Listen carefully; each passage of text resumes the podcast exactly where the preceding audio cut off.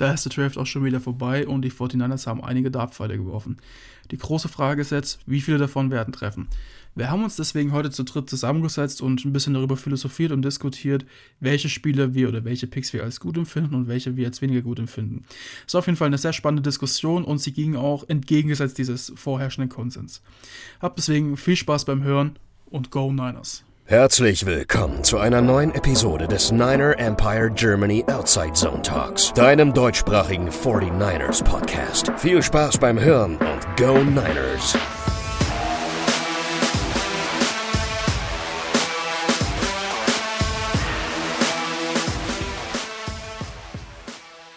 Ja, hallo und herzlich willkommen zu einer neuen Ausgabe des NEG Outside Zone Talks. Und wir möchten uns an dieser Stelle bei euch entschuldigen, weil wir ja äh, im Social Media Bereich angekündigt hatten, dass wir innerhalb des Sonntags oder Montags eine Folge aufnehmen. Aber da macht sich die private Situation und dadurch, dass wir das ja auch alles in unserer Freizeit machen, bemerkbar.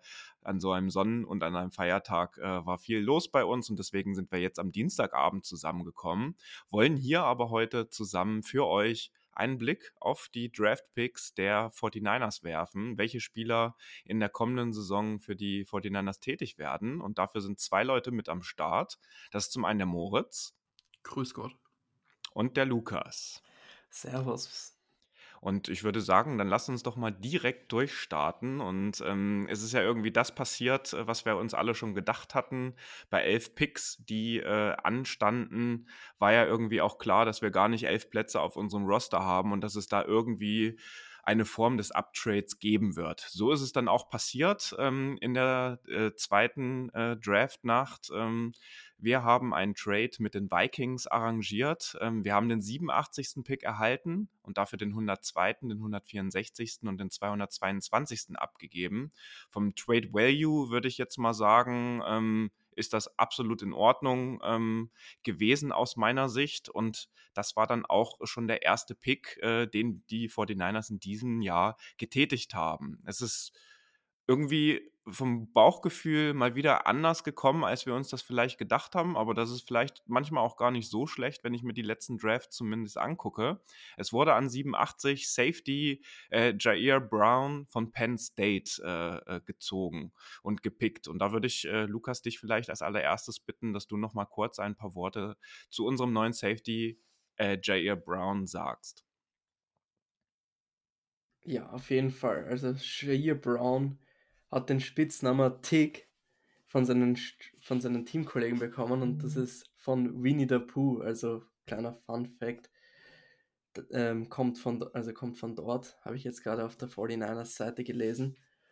Ist ganz netter Spitzname. Ähm, aber zum Spieler, also ich, wir haben ihn ja angesprochen in der Draft-Folge vor dem Draft mit Julian Barsch und ich würde jetzt einfach nochmal ganz kurz zusammenfassen, ähm, was er so kann, was er so nicht kann sein, also wenn man ihn als Charakter bei der Pressekonferenz gehört hat, bei all dem, was Kyle Shannon und John Lynch über ihn gesagt haben, merkt man direkt, das ist ein super Charakter. Also der liebt Football, der macht alles für Football, der ist ein Leader im Lockerroom und das ist genauso einer, den willst du bei dir im Team haben. Und so spielt er auch auf dem Feld. Also du siehst ihn überall, der rennt hin, will noch jeden Tackle machen, will mithelfen und so weiter. Also der passt perfekt in diese Defense einfach von dieser Mentalität auch. Und er ist einfach ein Playmaker, wenn man sich seine Zahlen anschaut in den letzten zwei Jahren, zehn Interceptions, schaffst du auch nicht einfach so. Also das spricht auch für sich und er ist einfach wirklich stark. Er sieht Dinge, reagiert schnell und er hat gute Instinkte. Das macht einfach einen Playmaker aus und das ist er. Was man einmal wieder sagen muss, was ein bisschen sein Problem ist, er will dann auch oft zu viel. Er überrennt dann Dinge, und da muss er einfach noch diese Balance finden, wie er es schafft, wie Hufanga am Anfang der Saison diese Plays zu machen. Und Hufanga war genau dasselbe Problem am Ende der Saison, dass dann Teams genau das ausgenutzt haben. Und er muss es einfach schaffen, diese Balance zu finden. Und dann hat er einfach ein super hohes Ceiling und ich glaube, der kann einer der besseren Safeties in der Liga werden. Also ich finde ein super Pick in der dritten Runde. Warum er noch da war, ist der einzige Grund, weil sein 40-Yard-Dash war mit 4,65 ziemlich langsam für einen Safety. Aber äh, Kyle Shannon hat bei der Pressekonferenz gesagt, bei den GPS-Daten, also wie schnell ein Spieler läuft, war er einer der schnellsten Safeties in dieser Klasse und auch beim Combine vom, High, vom Top-Speed. Also da machen sie sich gar keine Sorgen, weil einfach sein Playing Speed so viel schneller ist als sein Speed jetzt von, wenn du 40 Yards gerade ausläufst. Und ja, also ich kann, ich würde auf jeden Fall behaupten, dass das, dass der Spieler auf jeden Fall sehr, sehr viel Spaß machen kann in der Zukunft. Ja, schön, dass du den Vergleich zu Fanga so ein bisschen ziehst, weil das waren irgendwie auch das, was mir in den Kopf gekommen ist, als ich dann doch ein paar Sachen mir jetzt von ihm angeguckt habe. Aber auch in sehr vielen Berichten nach dem Draft wird immer wieder der Vergleich gezogen, mit dem Unterschied, dass er einfach eine Nummer physischer und auch athletischer ist, jetzt äh, direkt frisch vom College, äh, als Hufanga, als er äh, von uns gepickt wurde. Ähm, was äh, mit der Quickness sozusagen, was du gerade angesprochen hast, das habe ich auch oft jetzt gelesen, dass da irgendwie, naja, äh, die Zeit ist er halt beim, äh, beim 40-Yard-Dash halt gelaufen, aber auch die Sequenzen, die man sich so angeguckt hat, da wirkte er schon sehr, sehr spritzig. Und wenn man sich gerade die, wenn ihr euch an die Blitze von Hufanga auch in der Saison erinnert, die on point waren und die auch super schnell immer waren, also das, der Vergleich äh, ist da schon ganz gut gezogen. Und was natürlich bei ihm auch ganz gut ist, dass er sehr vielseitig äh, auch als Safety eingesetzt werden kann, ähm, sowohl in der Box als auch in der Tiefe. Und ähm, dass äh, er vielleicht dann auch mal äh, als Nickel sogar oder so spielen könnte. Also sehr äh, gut. Okay, Lukas schreibt gerade, Hufanga war äh, 4-6-1 beim 40-Yard-Dash, also nur 0,4 äh, Sekunden, 0,04 Sekunden äh, schneller dabei. Ich denke, dass äh, damit können wir auf jeden Fall sehr, sehr gut leben mit der Schnelligkeit, äh, die auch Hufanga jetzt äh, in der Saison gezeigt hat. Genau. Vor allem, also, man muss auch sagen, sorry Moritz, dass ich dich unterbreche, aber in der Draft-Klasse waren einfach nicht viele Safeties, die diese Vielseitigkeit haben wie er. Es waren in der Draft-Klasse, ich habe mir jetzt, glaube ich, 18 Safeties insgesamt wirklich angeschaut und in den Top 5 Runden, wo Spieler gegangen sind, waren vielleicht zwei, drei Safeties, wo ich mir vorstellen kann, dass die tief spielen können und in der Box. Der Rest waren nur Box-Safeties und dadurch, dass Hufanga bei uns meistens in der Box ist, haben wir einen gebraucht, der auf jeden Fall tief spielen kann und Brown kann. Und deswegen macht dieser Sinn einfach, äh, macht dieser Pick einfach sehr viel Sinn. Ja, jetzt auch nochmal kurz meine 5 Cent. Ähm, ihr habt ja auch schon viel jetzt echt wirklich zu ihm gesagt und das stimmt auch alles. Ähm, was mein Gedanke war, ich muss dazu sagen, ich habe mich ja aus privaten Gründen, das ist einfach ein bisschen stressig mit der Zeit gewesen, ich glaube wie David auch, ähm, nicht so sehr mit dem Draft Prospects auseinandergesetzt vor dem Draft, habe mir jetzt halt viel eingelesen zu ihm, ein bisschen Tape geschaut und was ich immer mache, ähm, was auch viele Teams machen, ist, man schaut sich explizit Plays an, die schlecht waren, weil auf Highlights sieht immer jeder gut aus, in schlechten Tapes und vor allen Dingen auch, wie du es dann danach, wie du danach weiterspielst ähm, was du daraus lernst, da siehst du wirklich, wie ein Spieler performt und was er ist. Und was mir halt dabei aufgefallen ist, er ist halt würstig, äh, würstig, er ist halt wirklich, wie beschreibt man das am besten? Garstig wird es gut betreffen, vielleicht das Wort. Es gibt eigentlich gar kein so perfektes Wort für ihn. Er ist gefühlt überall. Er hat in den letzten zwei Jahren, glaube ich, zehn Turnover gehabt, wenn ich mich recht entsinne. Ähm, das ist auch immer so ein bisschen das, was wir bis 2018 eigentlich nie wirklich hatten. Und dann ab 2019, wir kennen es glaube ich alle, als wir dann ein Spiel gegen die Buccaneers in der ersten, im ersten Saisonspiel, ähm, 150 Prozent der Picks, also der Anzahl an Picks vom Vorjahr hatten direkt, also drei anstatt zwei. Und seitdem hat sich das, glaube ich, so ein bisschen auch gewandelt bei uns. Und ich glaube, dass das auch einer der zentralen Faktoren ist. Ihr habt es gesagt. Ähm, Teleno Hufanga oder All Pro Huff oder Pro Bowl Huff, wie man es auch immer nennen will, ist halt unser Box Safety. Er ist wirklich super für Blitzes und ich sehe die beiden da auch schon ein bisschen unterschiedlich der Vergleich ist da von der Größe her ein bisschen ähnlich, von Geschwindigkeit her, wie ihr gerade gesagt habt, ähnlich. Aber ich finde vom Spielstil halt irgendwie schon elementar anders, weil vor allen Dingen es macht auch relativ wenig Sinn, jetzt J.R. Brown mit ähm, im College mit Hufanga in der NFL zu vergleichen. Es wird spannend zu sehen. Ich bin mal gespannt, wiefern er, wiefern er auch diese Saison starten wird und ab wann ähm, oder überhaupt es ist halt immer so ein bisschen die Frage, wir haben halt unsere Safety Wealth, wie man so schön sagt, unsere sichere Option mit Tashawn Gibson, der ja wirklich letztes Jahr auch eine gute Leistung gespielt hat und eigentlich auch sich den Rosterplatz wirklich verdient hat und Jerry Brown wird halt sein Backup sein. Ähm, Rookies sind ja eigentlich immer Backup, müssen sich dann erst hocharbeiten. Vielleicht schafft er es, Hufanga, äh, Entschuldigung, nicht Hufanga, sondern Gibson auszustechen, schon in vor Saison, aber ich glaube eher nicht. Ähm, er ist ja jetzt 23 Jahre alt, also so ein durchschnittliches Alter auch ich bin gespannt, was es wird. Ich bin ein bisschen. Ich bin eigentlich immer der Chefoptimist hier von uns, aber ich bin so ein bisschen, ja, auch nicht optimistisch gerade, will ich mal so schön sagen, weil einfach ich finde, wenn du einen Safety hast, der so performt hat wie J.A. Brown und der auch von GPS-Daten her so schnell war und dann 987 noch da ist, bin ich mir nicht sicher, ob da nicht irgendwas von anderen Teams gesehen worden ist, was von uns nicht gesehen worden ist. Aber das soll nichts heißen. Ähm, ich bin nur irgendwie ein bisschen, ein bisschen nicht so gehypt von ihm, wie viele andere vielleicht. Aber ich lasse mich gerne eines Besseren belehren. Und ja, will da jetzt auch nicht irgendwie zu negativ reden.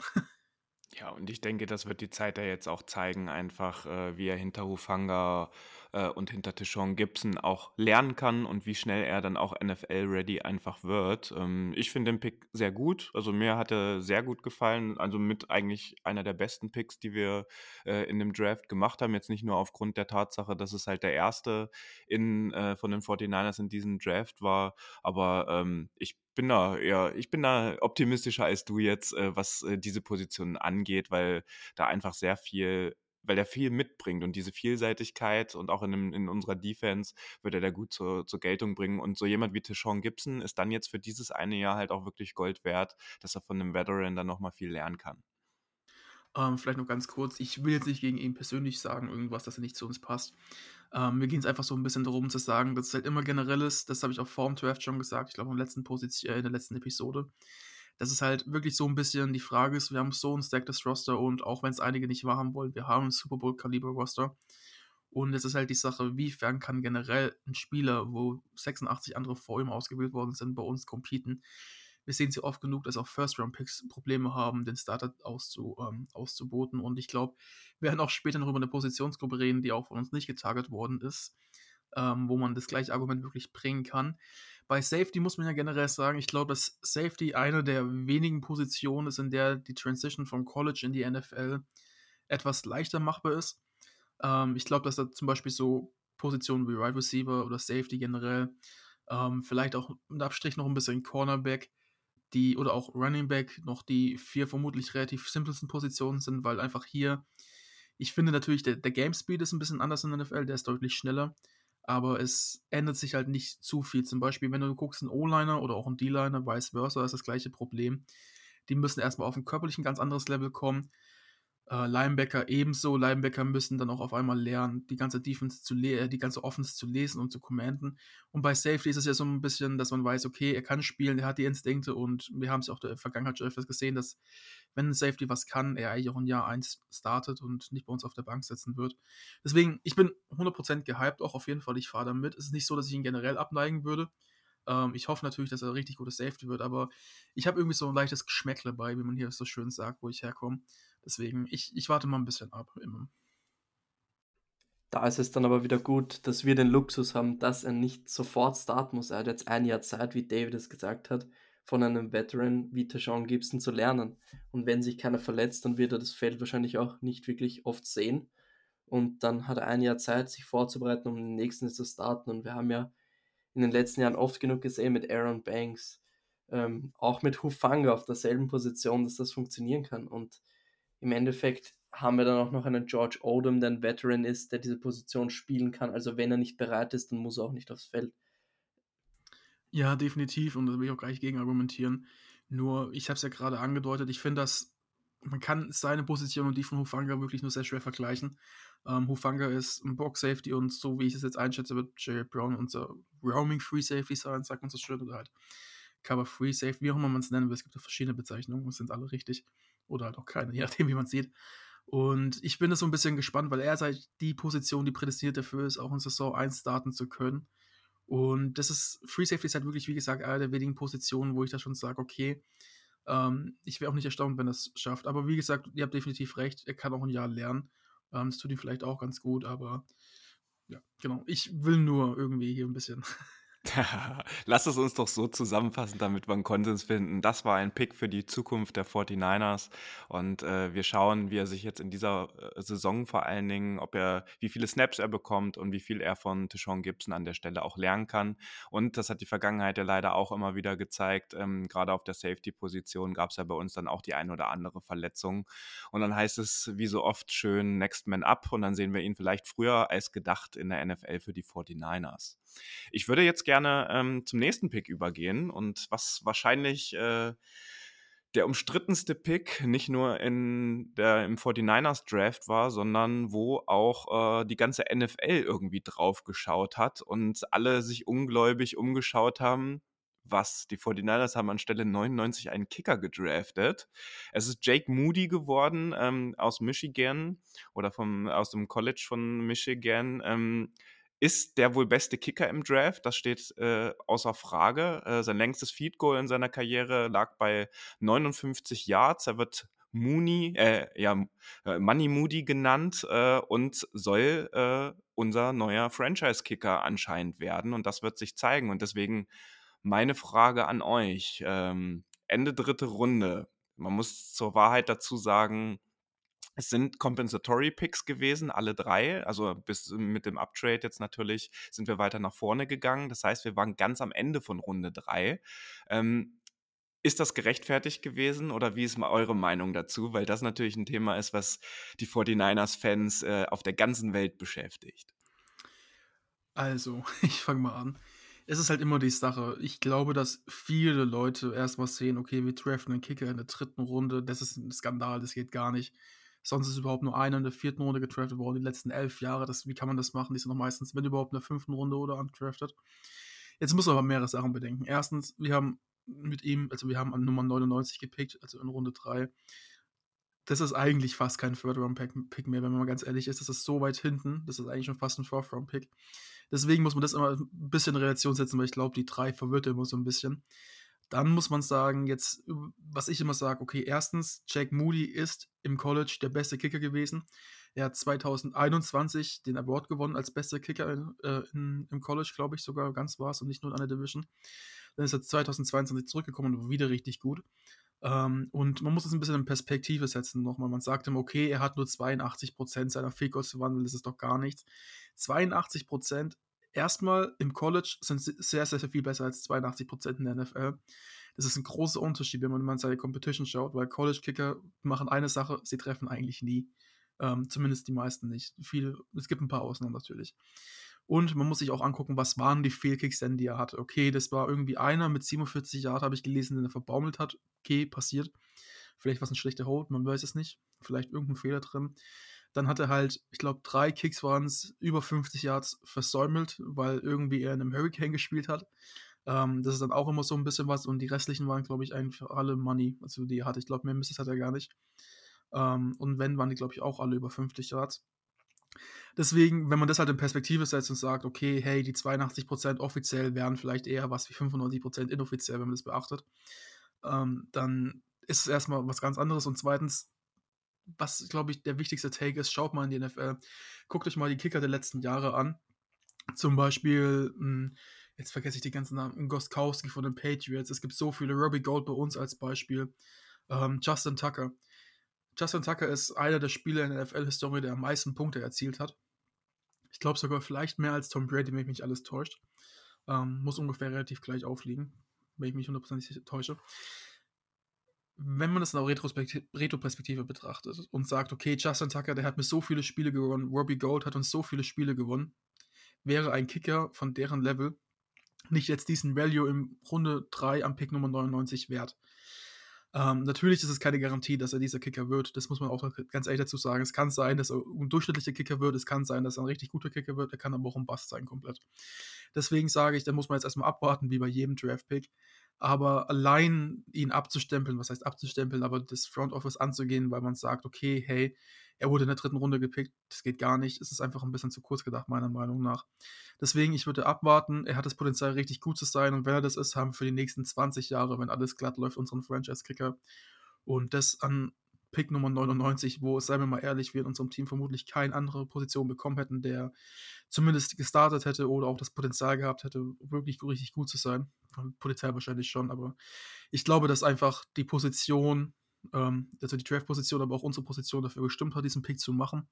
Und deswegen würde ich diesem Pick allein auch schon die Schulnote 2 plus geben, 1 bis 2, ähm, so in dem Dreh. Und ich finde auch, dass das vielleicht sogar mit einer der besten Picks bei uns im Draft war wenn ich ganz ehrlich bin. Ich finde, der Pick ist sehr, also das Pick ist zu Recht sehr, sehr diskutiert. Ich bin aber auch ein bisschen bei Moritz. Na, wie der Pick direkt passiert ist, war ich auch ein bisschen geschockt. Und ich finde, es ist ja alles gut, wenn man mit der Emotion dabei ist, aber man muss dann auch ein bisschen sich Argumente anhören, weil viele Leute hören ja Kicker in der dritten Runde und sagen, wie können die das tun? Aber du musst dir dann halt auch die Argumente anschauen. Wir sind in einem Super Bowl-Fenster, das nicht mehr, vielleicht nicht mehr so lang ist. Und wenn ihr dann einen Kicker im Endeffekt das versemmelt, nur weil du in der dritten Runde einen Running Back nimmst, der vielleicht 20 Snaps spielt in der Saison wie Ty Davis Price im letzten Jahr, dann macht er, wenn du einen Kicker bekommst, der für, wo du dir die nächsten Jahre keine Sorgen machen musst, dann ist es scheißegal im Endeffekt, wo du den nimmst. Wir hatten so einen Luxus mit Robbie Gold. Schau, wir müssen uns noch andere Teams anschauen. Was hatten die Bears, die Browns für Kicker-Probleme? Wie oft wurde ein Kick in letzter Sekunde versemmelt oder generell ein Extrapunkten, weswegen verloren wurde? Und es ist einfach, ich habe jetzt auch mir angeschaut, weil viele gesagt haben, ja, nimm einen Kicker in der vierten Runde. Wir hatten keinen Viertrunden-Pick. Dann habe ich wieder gehört, warum traden wir dann nicht in die vierte Runde? Dann würde es wieder heißen, warum traden wir Picks für einen Kicker? Und außerdem haben die Patriots zehn Picks nach uns einen Kicker genommen und hätten vermutlich Jake Moody genommen, wenn der noch an Bord gewesen wäre. Und ähm, sie hätten, also zehn Picks, sie hätten ihn uns weggenommen. Und wenn du als Franchise einen Spieler willst, dann nimmst du den. Und du wartest nicht und hoffst, dass der bleibt. Der Draft ist eine, immer noch eine Lotterie, zu gewisser, also gewisserweise viele Picks werden nichts und deswegen nimm den Spieler, wenn du dir sicher bist, dass der was wird und ja, nimm den. Und ähm, ich habe mir kurz aufgeschrieben, weil auch viele gesagt haben, ja, viele Kicker sind undrafted, die in der NFL erfolgreich sind. Ähm, ich habe mir jetzt angeschaut, sechs Kicker wurden letztes Jahr, waren letztes Jahr undrafted und keiner hat das Roster geschafft. geschafft. Die einzigen zwei, die das Roster geschafft haben, waren, glaube ich, Cameron Dicker von den Chargers und Kate York von den Browns und die wurden beide gedraftet. Kate York übrigens in der vierten Runde. Und es ist einfach sehr, sehr schwer, einen Kicker zu finden. Und wenn du, und das Kicker, die Kicker-Position ist zwar keine extrem wichtige, aber sie ist der schnellste Weg, wie du ein Spiel verlieren kannst. Und in so einem Jahr, wo du wirklich all in gehst, John Lynch hat vorher gesprochen von einem, Spe wir brauchen ein, wir wollen ein Special Year haben, ein spezielles Jahr. Also dafür deswegen verstehe ich es komplett, auch wenn ich auch Leute verstehe, die es nicht wollen, aber man muss sich halt auch die Argumente anhören und nicht einfach stur sagen, dass das einfach gar nicht geht. Ja, und das kam ja jetzt auch nicht so unangekündigt. Ne? Also John Lynch hat das ja schon offensiv auch im Vorfeld des Drafts immer wieder thematisiert, dass äh, auch im Draft halt nach einem Kicker geschaut wird. Ob es jetzt unbedingt an Stelle 99 war, das haben jetzt, glaube ich, auch wir drei an der Stelle einfach nicht erwartet. Aber ähm, ich sag mal so, ähm, das ist der einzige Starting-Job bei den 49ers, der einfach äh, für das kommende Jahr noch zur Verfügung steht und der einzige Starting-Job, der noch zu vergeben war. Und deswegen finde ich es auch unter Betracht dieses Aspektes halt in Ordnung, dafür so einen späten Drittrunden-Pick für auszugeben. Und es wurde von John Lynch ja auch im Vorfeld gesagt, ne, wenn ihr euch dran erinnert, wir haben ja auch für den Kicker getradet von den äh, Carolina Panthers mit äh, Zane Gonzalez. Da wird es jetzt halt ein Battle um diesen Platz geben und eine Competition. Und das wird beiden gut tun. Und am Ende werden wir ähm, sozusagen einen Kicker für die Saison haben. Und ähm, eine, ein Front Office, was vor einigen Jahren irgendwie in Runde 4 für Mitch Wisnowski als Panther gedraftet hat, ne, ist dann doch gar nicht so weit hergeholt, dass dieses Front Office dann halt vielleicht auch in Runde 3 für einen Kicker äh, äh, draftet. Und da muss ich ganz ehrlich sagen, da sind wir wieder bei dem Thema Position Value ein Panther steuert halt keine Punkte bei äh, zum Spiel. Ein Kicker schon. Moritz hat es gerade erwähnt. Ne, wenn ihr euch äh, die All-Time-Scoring-List der NFL anguckt, äh, die unter den Top 30 Spielern sind, ich glaube, mittlerweile 23 Kicker und äh, Robbie Gold in unserer Postseason, ihr kennt alle die Statistik, eine extrem wichtige, in meiner Meinung, Position, äh, die einfach den Unterschied macht äh, und vor allen Dingen, die auch für die 49ers in den letzten Jahren den Unterschied gemacht hat. Deswegen gebt den Jungen eine Chance. Auf der anderen Seite, und äh, da würde ich den ähm, Kollegen Lars von uns gerne noch zitieren, ist jetzt natürlich auch ein immenser Druck auf Jake Moody, weil der jetzt natürlich abliefern muss, äh, wenn so viel ähm, Draftkapital für ihn einfach auch mit aufgenommen wurde. Aber der wird damit umgehen können, der wird von Zane Gonzalez natürlich jetzt auch trotzdem ein bisschen was lernen äh, in der Offseason und wenn so einem Rosterplatz geht.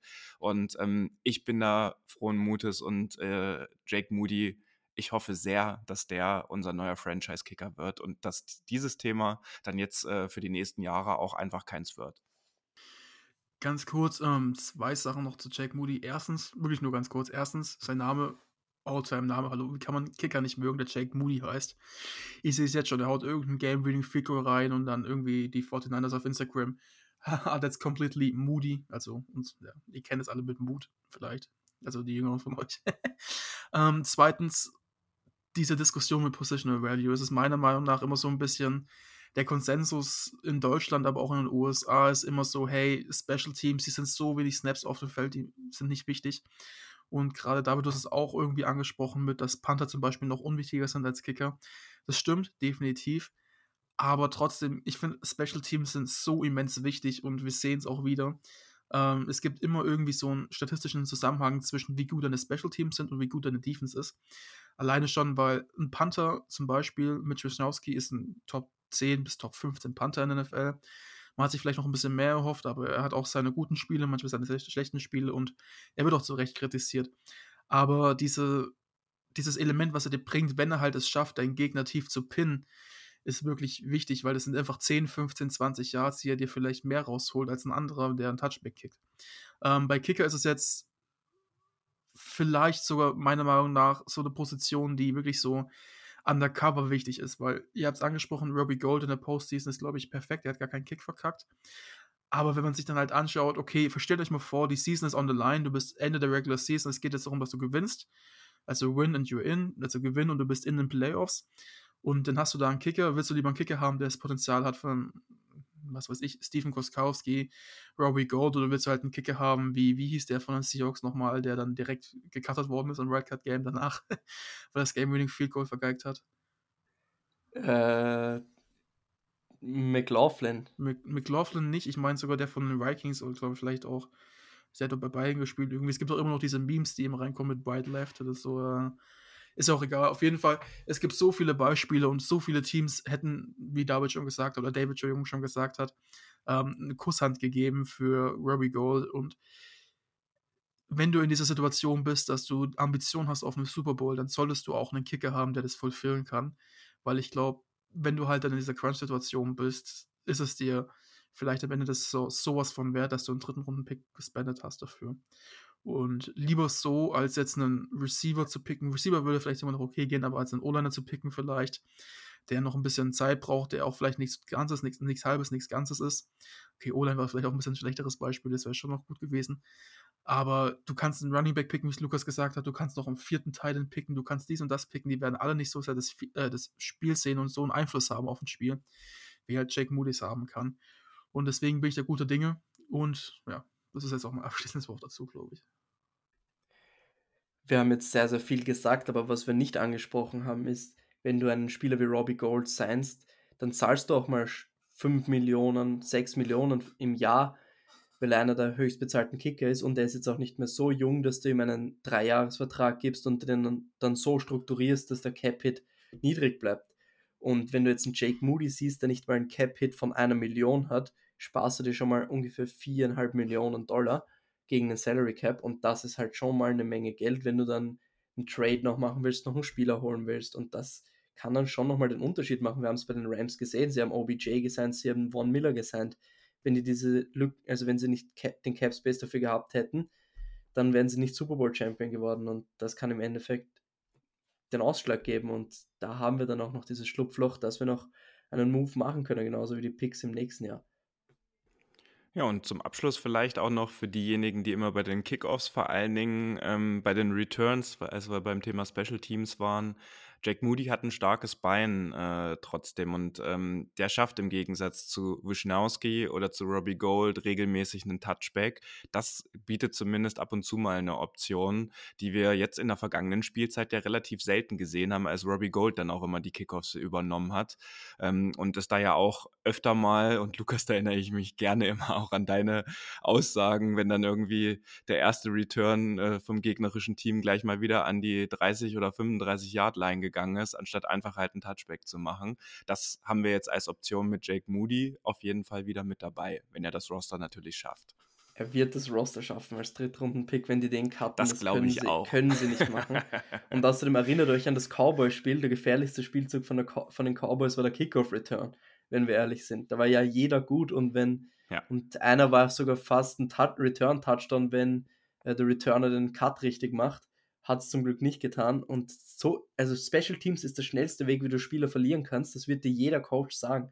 Wenn du mit einem Coach redest, dann wird der immer sagen, es gibt drei Phasen im Spiel und jede Phase ist gleich wichtig. Und es ist einfach so. Und die deutsche Bubble will es nicht so gern wahrhaben. Und die reden ja so und so alle den ein paar Experten nach und bilden sich so und so meisten, die meisten gar keine eigene Meinung mehr. Und das nervt so ein bisschen. Und ja, das ist, also da habe ich mich sehr, sehr viel aufgeregt, gemeinsam mit Lars in den letzten Tagen, ja. Vor allen Dingen muss man auch mal ganz kurz dazu sagen, jetzt habe ich vergessen. Jetzt habe ich wirklich vergessen, was ich sagen wollte. Scheiße. Das passiert, Moritz? Das ist ja unfassbar. Dann lasst uns doch vielleicht diese, diese, diese Eingebung dafür nutzen, um auf den nächsten äh, Drittrunden-Pick zu kommen, wenn das für euch in Ordnung ist. Ah, jetzt ganz ähm, kurz. Der gefährlichste okay. Spielzug von den Cowboys letzte Saison war nicht der fast Return to Kickoff Touchdown, sondern das Play, wo Sieg Center war. Genau. Zumindest für die Cowboys selbst, ja, das ist korrekt. Und äh, das war ja auch äh, der letzte Snap der Saison für die. Und daran erinnern wir uns sehr, sehr gerne. Ja, lasst uns zum nächsten und zum letzten Drittrunden-Pick kommen. Wir waren ja eigentlich relativ nah beieinander durch den 87er-Pick, dann ein paar Spiele dazwischen gewesen. Die 49ers haben dann als dritten Pick ähm, nicht verwunderlich. Wir hatten es auch angekündigt, dass die 49ers da sehr wahrscheinlich auch aktiv werden. Äh, es ist nicht Sam Laporta geworden, so wie Moritz und ich uns das gewünscht hatten. Der ist in Runde 2 nämlich schon über das Board gegangen, war nicht mehr äh, auf dem Board äh, zu draften für die 49ers. Aber es ist Cameron äh, Letu von Alabama geworden. Und da würde ich das vielleicht nochmal direkt zu Lukas den Ball rübergeben, weil äh, du ja auch ein bisschen was über ihn im Vorfeld schon gesammelt hattest. Genau, also Latu haben wir auch angesprochen, ich und Julian in der Folge vor dem Draft. Und ja, Latu ist ein Spieler, der wird dir nie der wird nie Elite werden, der wird nie richtig gut werden, aber der wird immer sehr solide sein und der wird seine Aufgabe erledigen. Der blockt mit 100% Einsatz, der will wirklich, der ist willig, der ist aber auch schon gut, was Technik und so weiter angeht. Der wird sofort seine Rolle finden im Roster und mindestens der dritte Teil sein. Und in dem Pick spiegelt sich auch diese Einstellung wieder, was John Lynch gesagt hat, was ich vorher schon angesprochen habe. Sie wollen ein spezielles Jahr, sie wollen quasi all in gehen. Sie wollten einen Spieler haben, der ihnen sofort weiterhelfen kann und kein, keinen Spieler auf der Titan-Position, die es dann noch gab, die Projekte gewesen wären, mit denen du nächstes Jahr vermutlich nicht rechnen konntest, beziehungsweise kannst, wie ein Zach Coons von Old Dominion, der dann im Endeffekt eh in der sechsten Runde erst gegangen ist. Aber das ist ein Riesenprojekt der wird ja vielleicht was in zwei Jahren, aber sie wollten jemanden, der direkten Impact hat und mit Latu hast du einen, der kann als Receiver was und der kann auch als Blocker was und es gab nicht viele Titans, die wirklich beides konnten in dieser Klasse. Er war einer davon und ich verstehe auch Leute, die sagen, es war zu früh, aber ich habe es vorher schon gesagt, wenn dir ein Spieler gefällt, dann wartest du nicht, ob der dir vielleicht in der fünften Runde nochmal in den Schoß fällt. Du nimmst den Spieler, weil du dieses Risiko einfach nicht eingehen willst. Es gibt so viele Spieler, die Busts werden. Und wenn du dann jemanden hoch hast und vor allem der Run of Titans, es wurden ja schon sieben, acht Titans genommen in den ersten zwei Tagen, wenn es so weitergegangen wäre, wären wir dann irgendwann nur noch bei undrafted ähm, Titans gewesen, also die jetzt undrafted gewesen wären, kannst du ja nicht wissen, wie das weitergeht, dieser Run. Und deswegen haben sie einfach den nächsten, nächsthöchsten auf ihren Board genommen. Und das war Cameron Latu. Und ich kann mich nicht beschweren, weil ich mochte Latu vor dem Draft, ich fand, dass er, im, wie gesagt, im Run-Blocking und im Passing-Game gute Dinge tun kann und der wird direkt auf jeden Fall ein besserer Charlie Warner sein und mehr muss er auch momentan nicht sein, weil wir haben noch George Kittle und von dem wird auch lernen. Und er hat die Athletik, dass er im Passing-Game effektiver wird. Er muss seine Routes noch mit mehr Speed laufen. Wenn du ihm zuschaust, da läuft er die Routes manchmal wirklich nur mit 75% Speed, hat dann aber wirklich die Moves, und auch, um auch offen zu werden, um Separation zu kreieren. Und wenn er da noch ein bisschen lernt von Kittle, von unseren Titan Coaches und generell von den Veterans, von den Receivern, dann kann der echt sehr, sehr solide werden, sehr, sehr gut werden. Er wird halt nie richtig, richtig gut wie ein George Kittle, aber ich glaube auf jeden Fall, dass er ein sehr, äh, ein sehr, sehr solider Spieler werden kann in der NFL und ich denke, dass er sofort einen Impact machen kann. Ich fand bei ihm vor allen Dingen auch interessant, dass er auch einer der Spieler ist, die äh, einen Positionswechsel hinter sich haben. Er war vorher äh, Defensive End, ist dann auf Tight End gewechselt und hat äh, bei Alabama ähm, halt einen neuen Rekord für Tight Ends in Sachen Touchdowns. Acht Stück hat er erzielt, 21 ähm, auf seiner Positionsgruppe, einen neuen äh, Rekord äh, für, für, die, für seinen College aufgestellt. Und was ich auch noch interessant fand, ähm, bei der letzten Tight End University, die ja George Kittle zusammen mit Greg Olsen macht, war er einer von äh, den drei College Tight Ends, die da eine Einladung für auch erhalten haben. Und ich glaube, da sind äh, George Kittle und äh, Greg Olsen ja doch sehr, sehr wählerisch. Also in der Vergangenheit durfte dann mal ähm, ach jetzt äh, Kyle Pitts äh, vorm Draft halt mitmachen. Noch ein Jahr davor war das, glaube ich, äh, äh, wenn ich mich recht erinnere. Und das ist natürlich auch eine kleine Auszeichnung, ähm, wenn dann natürlich diese Namen da schon mit auftauchen. Und jetzt kann er noch ein bisschen intensiver mit George Kittle trainieren und, und schauen, was wird. Und ähm, soll ja nicht der letzte Tight End gewesen sein, den die 49ers in diesen Draft gezogen haben. Aber da würden wir dann an späterer Stelle nochmal drüber sprechen. Moritz, hättest du noch was zu, zu unserem neuen Tight End oder wollen wir direkt weitermachen? Ich glaube, wir können direkt weitermachen. Okay. Dann würde ich, ähm, äh, bevor wir auf den nächsten Namen kommen, äh, weil wir jetzt äh, uns gedacht hatten, wir äh, stellen euch die Picks aus der dritten Runde ein bisschen genauer vor ähm, als äh, den Rest, der gepickt wurde, weil das natürlich auch die Picks mit dem höchsten Value waren. Ähm, die Frage, die uns natürlich immer wieder erreicht hat, ist auch, warum zur Hölle haben die 49ers niemanden für die Offensive Line gedraftet? Und ähm, da würde ich gerne den Ball äh, dann direkt äh, an äh, Lukas weitergeben, weil ähm, der da was vorbereitet hat. Ich finde es schön, wie Moritz aufzeigt und du den Ball zu mir spielst. Das war mal wieder Weltklasse. Nee, alles gut. Ich habe nur ganz, ganz kurz aufgezeigt. Das war anders ich, abgesprochen vorhin. Ja, deswegen habe ich das Ich gemacht. war mir nicht hundertprozentig sicher, wie wir es abgesprochen hatten. Ich habe meine Hand gehoben und dachte mir, nee, ich glaube, Lukas hat noch ein bisschen mehr zu jemandem als, als Spieler jetzt. Und ich wird sich halt, strikt ans Skript gehalten. Ne? Ja, genau. Nein. Wir sind geskriptet wie die NFL auf jeden Fall. ja. ähm, der Joke wird einfach niemand sterben. Auf jeden Fall, ich sage dann gleich noch vielleicht was Generelles. Ich glaube, Lukas hat zu dem Spieler ein bisschen mehr. Ja, genau. Jetzt zeigt er schon wieder auf, er macht mich ganz nervös. Ich, ich wollte auf Mute drücken, hab daneben gedrückt. Sehr stark. Nein, was ich sagen wollte zu der Debatte ist, sie ist auf jeden Fall legitim. Du kannst einen Offensive Lineman nehmen, du musst aber auch schauen, was hast du so in deinem Team, wie viel Sinn macht das, kann dieser Offensive Lineman, den du in der dritten Runde draftest, oder vielleicht in der fünften Runde, das sollte halt schon das Team schaffen, aber du musst dann auch schauen, ist er besser als die Leute, die du bereits im Team hast.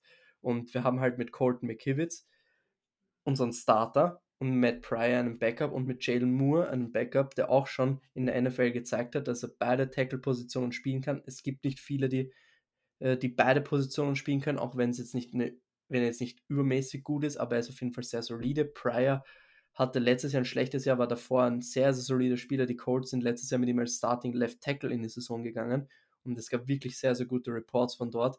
War dann einfach nicht seine Saison. Und wenn der zurückfindet, dann haben wir sehr, sehr gute Backups. Und was mir vor dem Draft auch ins Auge gestochen ist, beziehungsweise ich gehört habe, wie John Lynch es angesprochen hat bei der Pressekonferenz, er hat einfach erzählt, dass sie im letzten Jahr zu dieser Zeit versucht haben, Mike McGlinchey zu traden. Und sie haben es dann im Endeffekt nicht geschafft. McGlinchey ist geblieben und hat die Saison gespielt und ist jetzt Free Agent geworden. Aber was mir das zeigt, ist wiederum, dass das Vertrauen im letzten Jahr auch schon da war, dass den Starting Spot des Right Tackles an Colton McKivitz abzugeben. Und dass sie sehr, sehr confident sind mit Colton McKivitz. Und wir haben es im letzten Sommer gesehen. Niemand hat geglaubt, dass Jake Brandle ein Starting Center wird. Jetzt haben wir ihn auf einen Vierjahresvertrag gesigned und dieses Jahr ist es genau dasselbe. Und immer wenn die Coaches, der Front Office Vertrauen in einen Spieler hatten in den letzten Jahren bei uns. Ob es jetzt Hufanga war, der jetzt plötzlich ein Starting Lineup Coach ist, ob es Aaron Banks war, es hat immer funktioniert. Und deswegen, vor allem wenn sie letztes Jahr schon sich sicher waren, dass McKivitz starten kann, jetzt hat er sich noch ein Jahr entwickeln können, hat ein bisschen Spielpraxis gesammelt, war sehr, sehr solide. Deswegen sehe ich auch, also deswegen sehe ich keinen Grund, dass er nicht wirklich gut werden kann als Right Tackle und dann brauchst du auch keinen Right Tackle, weil äh, McKivitz hat einen Zweijahresvertrag und wie gesagt, es sind gute Backups da. Also du musst halt schauen, im Draft gibt es halt Spieler, die haben viel Potenzial und die brauchen halt meistens noch ein Jahr. Moritz hat es gesagt, die Offensive Line Position ist extrem schwer, die Transition und es waren auch echt die guten Offensive Linemen, da waren vier, fünf da, die vielleicht Day One starten können und dann waren noch ein paar da, die Projekte sind und Wanya Morris war einer der besseren Projekte, und der ist vor uns zu den Chiefs gegangen und danach wurde auch, glaube ich, eineinhalb Runden kein Tackle genommen. Zeigt auch, dass da ein riesen Drop-Off war danach. Und deswegen haben wir einfach aus meiner Sicht keinen Offensive Tackle geholt. Ich glaube, Moritz wollte noch was sagen. Das halte ich für ein Gerücht. Kleiner Spaß. Ich habe sonst immer einen relativ hohen Redeanteil. Aber vielleicht auch, das war eigentlich kein Spaß, das war ernst. ähm, auf jeden Fall, man muss halt erstmal allgemein sagen, dass, Lukas hat gerade angesprochen, die Transition von College in die NFL sehr schwer ist. Man muss sich das so vorstellen. Und ich glaube, wir kommen auch gleich bei dem einen Undrafted Free Agent vielleicht nochmal kurz drauf, Joey Shire, der vermutlich der interessanteste Undrafted Free Agent ist von uns. Die Transition ist hart, ja, aber was wir auch sehen, Lukas hat richtig gesagt, ist, dass halt einfach vier, fünf gute Tackles da waren. Die sind vom Bord gewesen in Runde 1 allesamt. Und jetzt hast du halt die Sache, dass erstmal es gibt einen elementaren Unterschied zwischen Guard und Tackle. Dass die Tackle-Position, du bist halt auf einer, wie ähnlich wie ein Cornerback gegen einen Receiver im Man-to-Man-Coverage, bist du halt mit deinem Edge, kann ein Outside Linebacker sein, kann ein Defense End sein, kommt drauf an, was halt gerade da ist, kann auch mal ein Blitz sein, aber du bist halt auf einer Insel quasi mit deinem Defensive End. Sprich, du bist One-on-One, du hast wirklich selten vom Titan mal Hilfe, du hast noch ein bisschen Hilfe vom Running Back, aber du hast halt diesen, diesen auch Nachteil, dass halt ein End, der wie zum Beispiel Robert Beal Jr., den wir auch noch vielleicht kurz gleich thematisieren werden, mit 4-4-8 Speed oder so, deutlich athletischer und deutlich schneller ist als ein durchschnittlicher Tackle. Und was dabei jetzt das, die Quintessenz ist, du brauchst als Tackle einfach richtig gute Füße. Schaut euch mal Trent Williams an, wie er blockt. Das ist wirklich par excellence, muss man ganz ehrlich sagen. Seine Fußarbeit ist einfach so legendär und ist die beste in der NFL und vielleicht auch mit einer der besten insgesamt in der NFL. Er ist, also wir kennen ja alle Trent Williams, er hat nicht die muskulösesten Beine, aber durch, dadurch, wie es sie bewegt, macht er halt einfach so viel Wett und er ist so schnell, er ist so flink. Wir kennen es alle, die Puls, die er macht, aber auch eine Press Protection.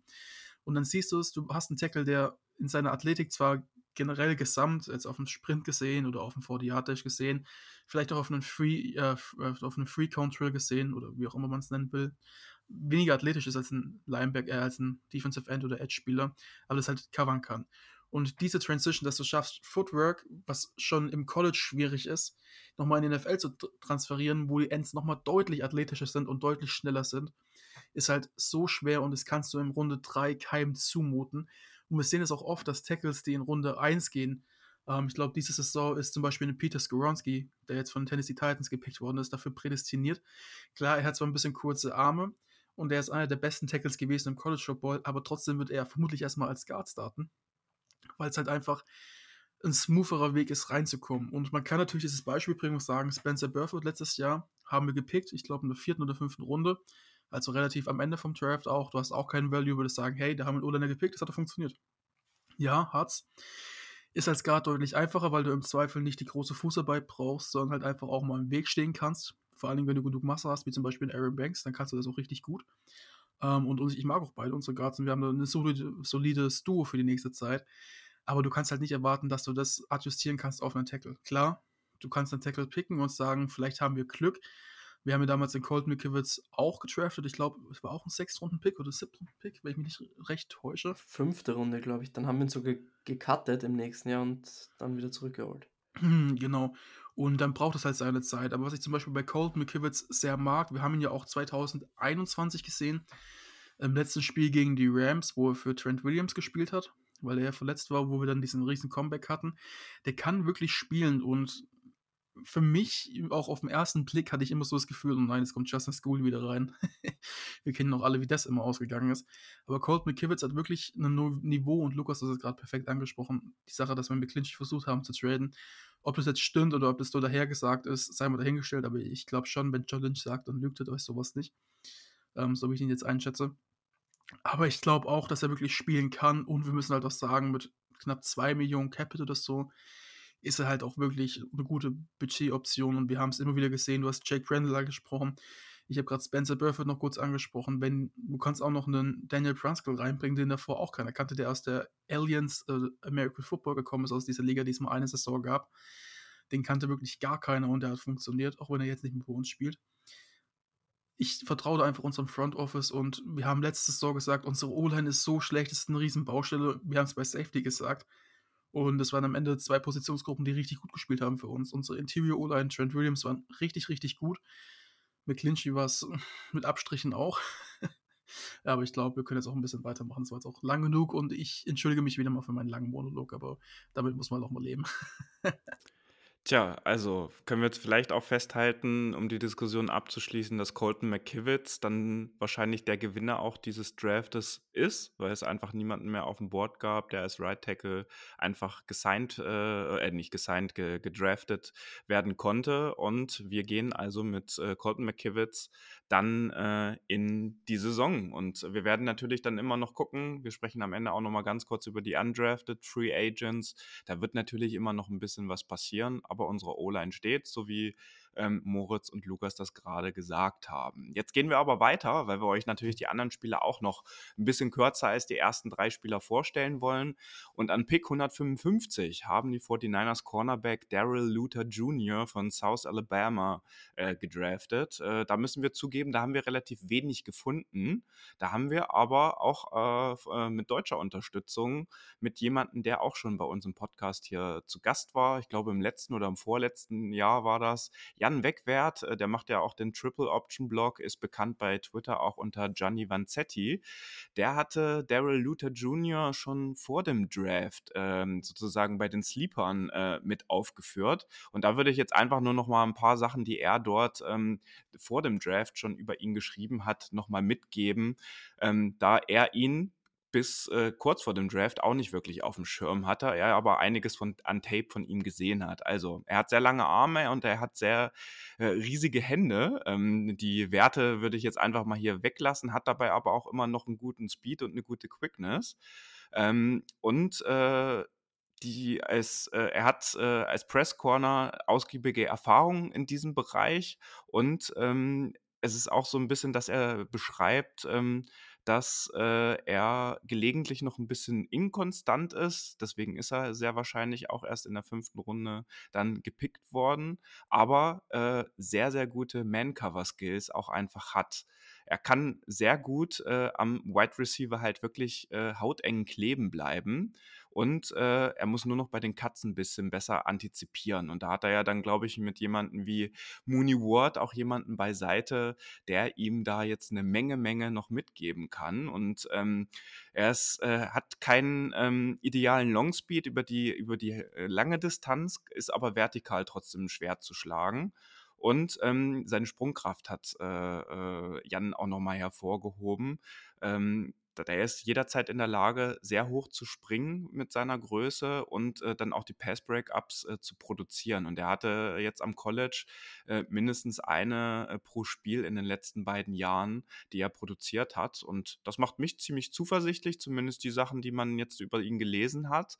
Und äh, wir werden dann natürlich vor allen Dingen gucken, wie er sich jetzt auch in der Offseason gibt und äh, wie das dann funktioniert. Gute Cornerbacks, wissen wir ja, können wir immer gut gebrauchen und vor allen Dingen da brauchen wir natürlich natürlich auch ein bisschen was noch an der Tiefe, so wie, das, wie wir das vor dem Draft auch zusammen äh, gehalten haben. Er wurde übrigens, ähm, äh, er hat empfohlen vor dem Draft, Jan, dass es einen frühes Zugreifen in der vierten Runde äh, sein sollte. Wir haben ihn ja in Runde 5 dann gepickt. Lukas.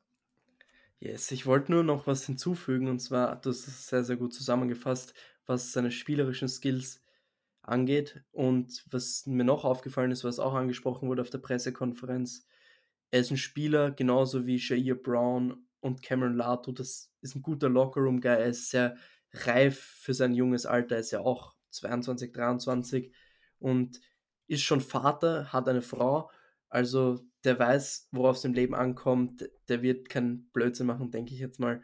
Und der ist, ein, der ist einfach bereit, alles zu geben, Footballspieler zu sein und wirklich keinen Blödsinn zu machen und sich auf ein Ziel zu konzentrieren und das ist der Football und das ist was sehr, sehr Positives, denke ich. Tja, dann ging es weiter mit dem Pick 173, den hat Moritz vorhin schon angesprochen, Robert Beal Jr. von Georgia. Äh, Biel ist äh, ein sehr großer Athlet und Moritz hat ihn ja schon hervorgeho hervorgehoben, dass er wirklich starke physische Tools auch mitbringt. Und da würde ich den Ball vielleicht noch mal kurz zu Moritz rüber äh, spielen, weil du ja auch vorhin schon äh, anfangen wolltest, über ihn zu sprechen. Das war jetzt noch mal kurz über ihn hier reden. Genau, als ich den Pick gesehen habe, ich kannte ihn nicht, wie gesagt. Ich habe mich mit der Draft Class nicht so auseinandergesetzt, aber ich habe mich auch mit ihm ein bisschen auseinandergesetzt, weil ich glaube, also nach dem Draft, weil ich glaube, dass er wirklich so ein bisschen ein Under-the-Radar-Pick ist, also ein Pick, der vielleicht nicht so viel Aufmerksamkeit bekommt, jetzt weil er auch am Ende erst von Runde 5 ging, aber vielleicht auch long-term, so ähnlich wie Drake Greenlaw, jetzt alleine von dem Draft-Spot her und dann dem Impact, nicht vom Spielstil her, das ist was ganz anderes, das sind ja auch andere Positionen, haben könnte. Ähm, Robert Beal Jr. ist wirklich, als ich in, mich mit ein bisschen mit ihm auseinandergesetzt habe, für mich die Reinkarnation von einem D. Ford, ähm, aber natürlich auch von einem Drake Jackson, also einfach diese komplementäre Pass Rush, ja, ich nenne es einfach mal Physik oder Style, ähm, dass du den kompletten Speed Rusher hast, der wirklich einen richtig schnellen Antritt hat, aber auch mit einem 4-4-8 Speed darüber hinaus auf der geraden Strecke richtig schnell ist. Ähm, und wir haben es bei Track Jackson gesehen, wie viel Spaß das machen kann, wenn du einen Defense End hast, der auf einmal so viel athletisch ist und dir dann noch einen Quarterback runterholt, allein weil er schneller ist als der Quarterback. Ähm, Nick Bosa an allen Ehren, aber das ist halt nicht seine Stärke, weil er einfach die Athletik nicht hat. Ich meine, Robert Beal ist zum Beispiel einfach 0,3 Sekunden schneller gelaufen als Nick Bosa. Deswegen bin ich da sehr, sehr excited für ihn. Er hatte, er hatte ich glaube, jetzt fünf Jahre auf dem College ging, weil er ein Void-Jahr hatte, also ein Covid-Jahr. Ich glaube, in 2020 hat er nicht gespielt. Hatte nachher in der Saison 6,5, 6 gehabt. Jetzt in der letzten 3,5 bei Georgia muss man auch erstmal schaffen. Ähm, ja, fünfte Runde kannst du nicht viel falsch machen. Er hat Talent und ich glaube, er ist mit, zusammen mit die Winters, auf den Lukas gleich noch zu sprechen kommen wird, vielleicht auch einen Running Bell, einfach so ein Upside-Pick gewesen, wo einfach man sagt, okay, draft und Stash, also du draftest ihn und dann guckst du, dass du ihn developen kannst. Ähm, der muss nicht sofort spielen, aber der hat Potenzial und ich bin auf jeden Fall sehr froh um diesen Pick, weil an der Stelle kannst du halt einfach nichts falsch machen mit dem Pick. Später im Draft ist es ja dann einfach so, dass du versuchst, jemanden zu bekommen, der einfach Potenzial hat, der diese physischen Attribute hat, die du brauchst, um in der NFL was zu erreichen. Und er hat die einfach, wenn du seinen, du hast seinen Speed angesprochen, 4-4-8 ist er gelaufen. Nolan Smith, über den jeder gesprochen hat, ist eine 4-3-9 gelaufen. Ist jetzt nicht so ein Riesen, also ist schon ein bisschen schneller von Nolan Smith, aber Nolan Smith ist halt nochmal 6-2. Robert Beal ist 6-4, was nochmal deutlich größer ist, hat deutlich längere Arme, und hat richtig große Hände. Also er hat eigentlich alles, mit dem man arbeiten kann, mit was du haben willst. Und dieser Get-Off, also wie schnell du von Line kommst, das ist den 49ers Coaches ziemlich wichtig, vor allem Chris Koserek trainiert das ja auch immer wieder im Training Camp, sieht man immer wieder Videos, wo sie Duelle machen, die Defensive Linemen, wo du wirklich auf den Get-Off gehst und wer halt schneller ist, gewinnt das Duell. Und ganz interessant bei der Pressekonferenz haben hat John Lynch angesprochen. Sie haben das Analytics Department von den 49ers hat einen Wert entwickelt, wie sie diesen Get-Off messen können. Den nennen sie GTFO, also GTFO. Und damit messen sie den Get-Off von den, in den ersten zwei Yards. Und Robert Beal Jr. war in dem ganzen Draft der Beste in dieser Kategorie. Und das ist doch was. Also es sind auf jeden Fall sehr, sehr gute Attribute. Dieser Get-Off diese physischen Attribute sind da. Jetzt muss er einfach wirklich nur schauen, dass er konstant wird, sich Dinge abschaut, Dinge lernt, was Moves angeht, Pass Rush Moves und er ist auf jeden Fall eine Waffe als Pass Rusher und auch jetzt schon als Run Defender. Kirby Smart, Georgia Coach, hat gesagt, wenn du jemanden willst, der die Edge settet, also gegen den Lauf die Ecke zumacht und den Quarterback huntet, also jagt, dann ist er dein Mann und so, ja, er muss einfach nur schaffen, jetzt wirklich sich zu entwickeln. Und dann hat er wirklich sehr, sehr hohes Potenzial und in, späten, in den späten Runden geht es wirklich darum, hol dir Leute mit Potenzial und versuch sie zu entwickeln und er ist auf jeden Fall ein gutes Beispiel dafür. Tja, und der passt auch sehr gut äh, in die Bay Area und zu den San Francisco 49ers, weil er auch äh, in seiner Jugend und Kindheit die 49ers als sein Team hatte, was er supportet hat. Und er hat jetzt nach dem Draft auch verlauten lassen, dass Elton Smith äh, damals auch sein absoluter Lieblingsspieler war. Also mal wieder jemand, der auch 49ers Bezug hat und dann vielleicht das eine oder andere extra Prozent in solchen Spielen dann für die Franchise auch nochmal gibt. Ja, dann lasst uns weiterziehen zu Pick 216. Wir hatten dort dann einen Linebacker gezogen und äh, beziehungsweise gedraftet mit D. Winters TCU. Da habe ich äh, auch relativ wenig jetzt über ihn in Erfahrung gebracht, außer dass er, wie so ziemlich alle Spieler, die wir gedraftet haben, Moritz hat es vorhin auch schon angesprochen, sehr athletisch sind. Und da würde ich jetzt auch noch mal ganz kurz an Lukas abgeben. Ja, die Winters, also der steht auf jeden Fall für Speed, genauso wie dann der nächste Linebacker, den wir gedraftet haben. Jalen Graham ist auch ein sehr, sehr schneller Linebacker. Er ist einfach wirklich so ein Linebacker, wie wir es momentan haben, er hat dieselbe Größe wie Drake Greenlaw und er ist auch wirklich sehr, sehr explosiv. Also da nimmt dem Greenlaw nicht wirklich viel ab. Greenlaw ist einfach noch viel physischer. Also wenn du wirklich siehst, Winters und Greenlaw sind beide ein bisschen undersized und wenn du undersized bist, musst du das dann eben durch Aggressivität und so weiter wettmachen und ihm fehlt da ein bisschen was. Also wie ich mir sein Tape angeschaut habe vor dem Draft, hatte ich ihn ja auch gerankt habe ihm da, glaube ich, einen Fünftrunden-Grade gegeben. Wir haben ihn, glaube ich, in der siebten Runde bekommen. Oder sechste Runde war es sogar, aber recht mittig oder recht Ende. Also ein guter Value-Pick, wenn man es so sehen will.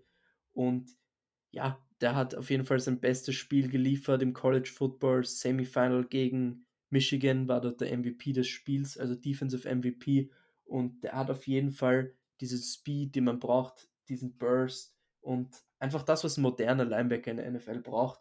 Es muss es einfach noch schaffen, wie eben in Greenlaw, wenn du undersized bist, auch irgendwie andere Wege zu finden, Impact zu haben und dich nicht wegen der Größe herausnehmen zu lassen. Und einfach, wenn du Block, du musst als Linebacker oft Blocker aufnehmen und Offensive Lineman, du musst Blocks shadden und das muss er einfach trainieren.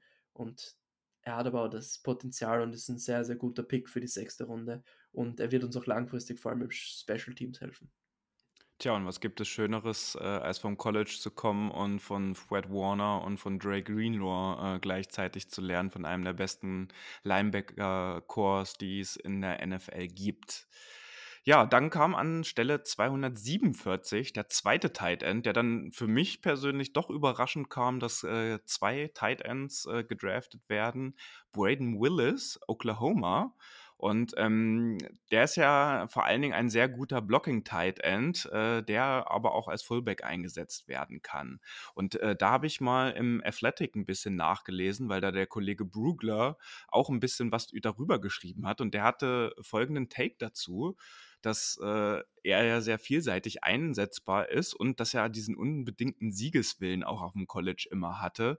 Und der findet so ein bisschen, dass es keine Überraschung für ihn wäre, wenn er äh, sozusagen in diesem Draft sogar äh, die beste Tight End Option der 49ers äh, in Zukunft wird. Also auch besser, die bessere Option als Lato, über den wir vorhin schon ein bisschen gesprochen haben, weil er von den Trainern äh, von Oklahoma äh, auch äh, als echter Typ bezeichnet wurde, ähm, der vor allen Dingen halt äh, als Blocker sehr, sehr aufgefallen ist und äh, vor allen Dingen der auch äh, sehr interessant und wertvoll für Thema Special Teams sein wird. Das ist ja bei uns eher selten in der Vergangenheit gewesen.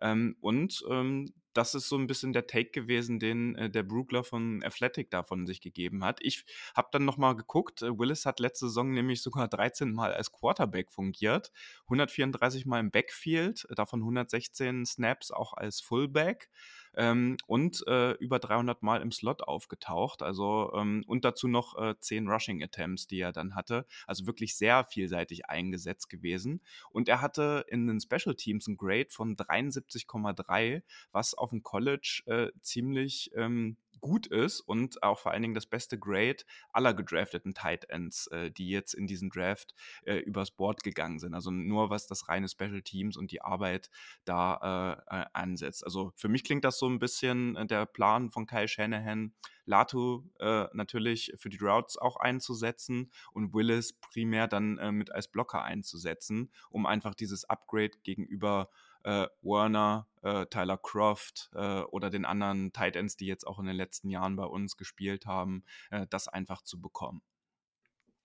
Ja, und mit Willis hast du auch einen Spieler perspektivisch, der vielleicht Fullback spielen kann. Also er hat auf jeden Fall, das, also er kann es auf jeden Fall. Ich habe mir da aufgeschrieben, ähm, wie ich mir die Notizen gemacht habe. Er ist ein wirklich guter Blocker, egal ob inline oder on the move, also in Bewegung oder als Lead-Blocker. Der macht seine Arbeit und der macht seine Arbeit gut. Und wenn du auf Kyle Juszczyk schaust, der ist 32 Jahre alt und der kriegt wirklich viele Hits, der geht immer mit dem Kopf runter gegen Linebacker, gegen Defensive Ends. Der wird nicht ewig spielen. Also ich denke mal schon, dass er noch ein, zwei Jahre spielen kann, vielleicht auch mehr. Zwei Jahre hat er noch Vertrag. Und dann ist es halt schon schlau, wenn man sich schon früh umschaut und schaut, ob es einen Spieler gibt in der siebten Runde. Im Endeffekt ist das ja auch kein großes Risiko, ob, ob er jemanden lang, ob er ihn vielleicht langfristig ersetzen kann. Und ich bin auch nicht sicher, ob Willis das Roster schafft. Ich glaube es auch eher nicht, einfach weil wir den Roster-Spot nicht haben werden. Aber kann natürlich sein, aber den wird niemand aus dem Practice Squad nehmen, weil der die einfach als Receiver nicht viel geben wird. Also der wird im Receiving Game, ist er nach dem Catch ist er ziemlich tough, also da bricht er Tackles, aber sowas, Separation kreieren und so weiter, hm, ist er nicht so besonders gut. Seine Hände sind sehr solide, aber ja, am besten ist er, wenn er den Ball in der Hand hat und ein bisschen Tackles brechen kann, das kann er noch am besten, aber sonst ist er mehr so ein wirklicher Blocking-Talent, aber ja, so einen brauchst du auch und wie gesagt, Fullback kannst du immer brauchen, Use-Check kann sich verletzen oder eben für die Zukunft. Ja, die 49ers haben in diesem Draft übrigens äh, als Number One Defense aus dem letzten Jahr äh, mehr Picks für die Defense äh, ausgegeben als für die Offense. Der nächste Pick, 253, äh, war dann aber ein Wide Receiver, Ronnie Bell, Michigan. Und der soll ja so ein bisschen eher die Rolle des Returners äh, einnehmen, habe ich das Gefühl und gelesen. Und äh, vielleicht habt ihr dann noch ein bisschen mehr dazu. Immer wenn gut, Moritz, wenn ich ihr sage, wenn, ne?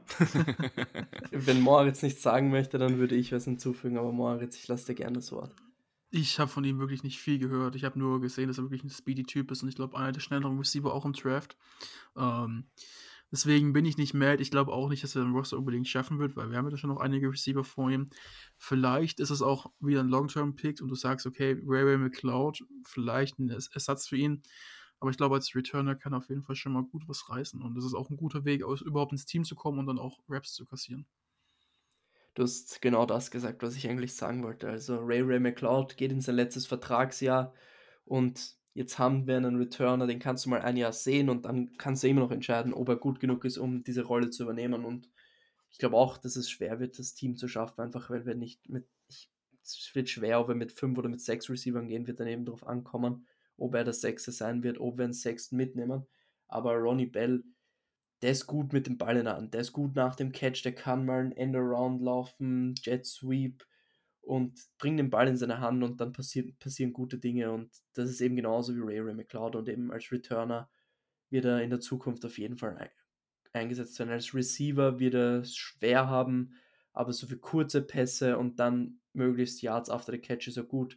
Für viel mehr ja, schwer, aber auch möglich, weil den Speed hat er und das Route Running ist okay, könnte besser werden. Und ja, der hatte einen Kreuzbandriss 2021 und letzte Saison hat man noch gemerkt, dass er nicht ganz bei 100% ist.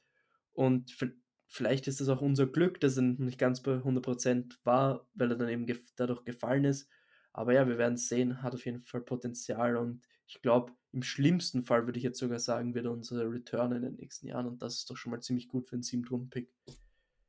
Ja, ich habe äh, in den letzten Tagen mal ein bisschen in den Michigan-Foren und Gruppen, die es so gibt, äh, geguckt, ob ich was über ihn finde. Und da war eigentlich so die einheilige Meinung schon, dass er so ein bisschen mehr quick als schnell ist, äh, sozusagen war die Zusammenfassung. Aber dass er schon im Route Running auch ein bisschen Separation kreieren kann. Und dass er auch immer mal gut für ein gut äh, oder für ein Big Play in seiner Zeit in Michigan war, das, weil er auch starke Hände hat. So das Problem, was aber viele immer angesprochen haben, haben, ist er, dass er einfach wirklich sehr, sehr schmal ist und eigentlich wirklich dann jetzt nochmal ein bisschen Muskelmasse zulegen sollte. Und äh, dann natürlich all das, was ihr gesagt habt, dass er vor allen Dingen ein sehr guter Kick-Returner jetzt äh, für Michigan da am College war ja, ich denke, das reicht auch äh, zu unserem neuen äh, Wide Receiver, wo sie noch in den, in den Sternen steht, ob er das Roster dann auch schafft mit Ronnie Bell. Dann kam äh, der letzte Pick, den die 49ers äh, in diesem Draft haben. Und das war an Stelle 255 nochmal ein Linebacker, Jalen Graham von äh, Purdue. Und ähm, da habe ich auch noch mal ein bisschen äh, nachgeguckt, weil da hatte auch der Jan Wegwert wieder in seinen Sleepern den Jane Graham mit dabei. Und er hat ihn ja als Tweener zwischen Linebacker und Safety äh, einfach äh, auch mit äh, notiert. Ähm, das wird äh, Lukas sicherlich gleich auch noch mal ein bisschen bestätigen. Ähm, hat halt diese hybride Rolle äh, gespielt ähm, und viele verschiedene Rollen sozusagen. Er ist ein bisschen anders heißt ähm, hat aber in der Offseason jetzt ein paar Funde wohl mit draufgepackt, war jetzt ähm, beim Pro Day äh, schon bei 227 Pounds. Ähm, war dann nicht ganz so äh, athletisch, äh, wie es erhofft wurde. Das, hat, äh, das sind jetzt die Worte, die ich von Jan wiedergebe. Ähm, und er hat aber eine sehr hohe Spielintelligenz und sehr gute Instinkte. Und ähm, er hat ebenfalls immer gute Plays, auch im Backfield äh, bei Blitzen. Und ähm, er ist da ähnlich tough äh, unterwegs wie so Drake Greenlaw, also dass er dann schon den Kontakt auch sehr sucht. Ähm, und das muss natürlich äh, geguckt werden, ob er dann auch äh, das in der NFL umsetzen kann. Er hat auch Special Teams Erfahrung. Ähm, dafür wird er vielleicht auch jemand sein. Also in der Vergangenheit war das ja auch so äh, George Odom oder dann auch ähm, ähm Marken Socha früher. Ähm, Jan hat ihn selbst als undrafted äh, Free Agent eingeschätzt, ähm, ähm, der auch eine Rolle mal oder eine sehr spezielle Rolle im Trainingscamp äh, bekommen kann. Damit lag er falsch, aber er wurde halt in der siebten Runde von uns, von den 49ers, gedraftet. Ähm, deswegen, Feuer frei, Lukas, was du noch hast, ähm, das waren die Worte von Jan Wegwert vor dem Draft.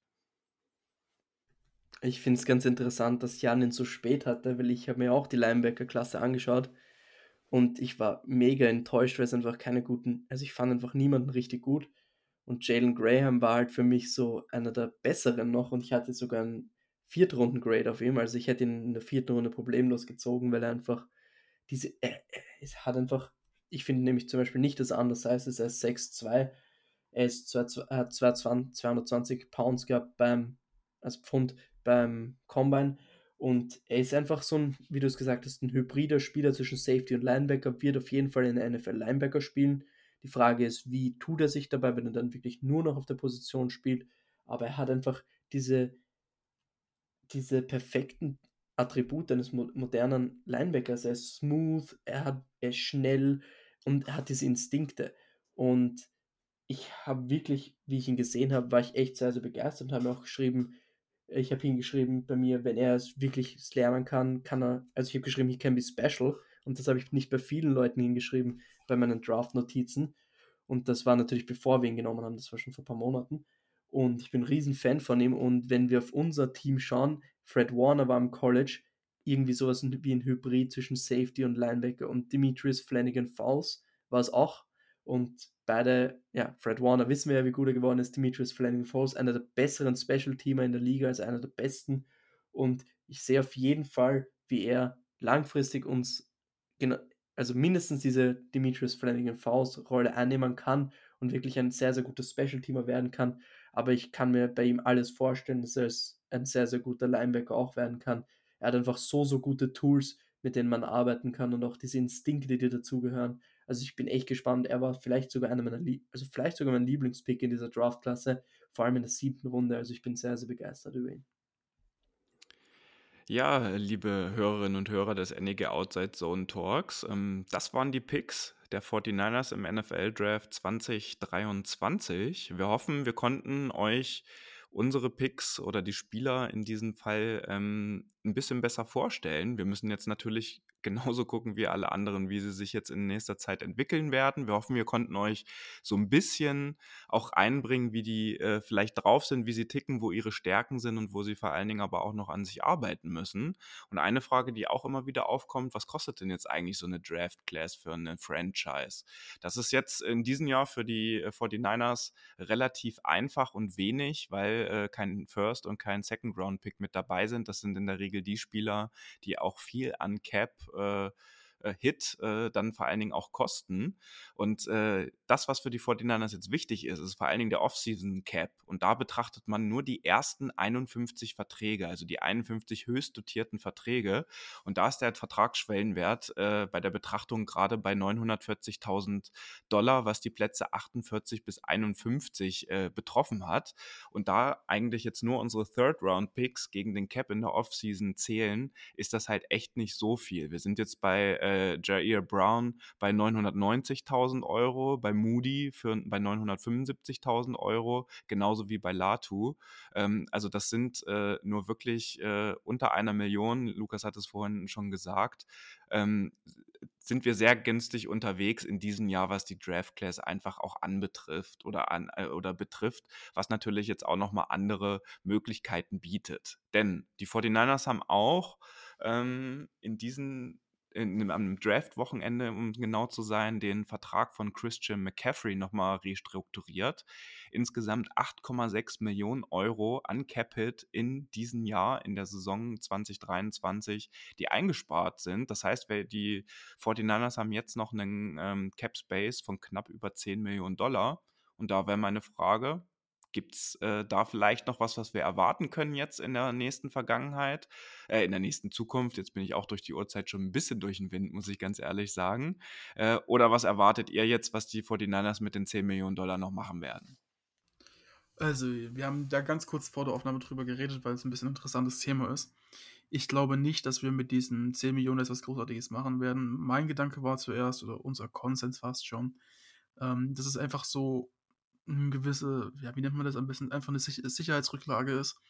Und wir halt sagen, okay, vielleicht, wenn sich in der Saison jemand verletzt, wir jemanden sein müssen, vielleicht holt man sich zur Trade Deadline noch einen Spieler, der ein, zwei Millionen kostet oder noch einen Free Agent, der so ein bisschen was kostet, dass du einfach so ein bisschen, ja, ein bisschen Spielraum hast.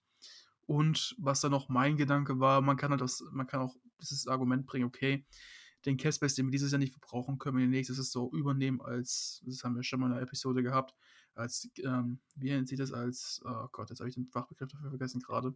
Rollover. Genau, als Rollover.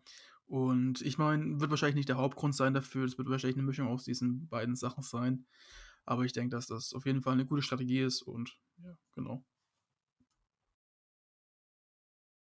Ja, also ich glaube, da kann ich wenig hinzufügen. Ich glaube nicht, dass noch was passiert, obwohl gute Spieler noch am Markt sind, wenn die für wenig Geld spielen wollen und sich anbieten wollen und ein Profit ja annehmen wollen, wie ein Leonard Floyd, wie ein Yannick Ngakwe für 4, 5 Millionen, dann werden wir sicher nicht Nein sagen. Aber Moritz hat es gesagt, flexibel sein in der Saison, Trades machen in der Saison, wir haben auch die Picks dafür im nächsten Jahr, also da kann alles passieren und ja, 10 Millionen zu haben ist sicher mal nicht schlecht.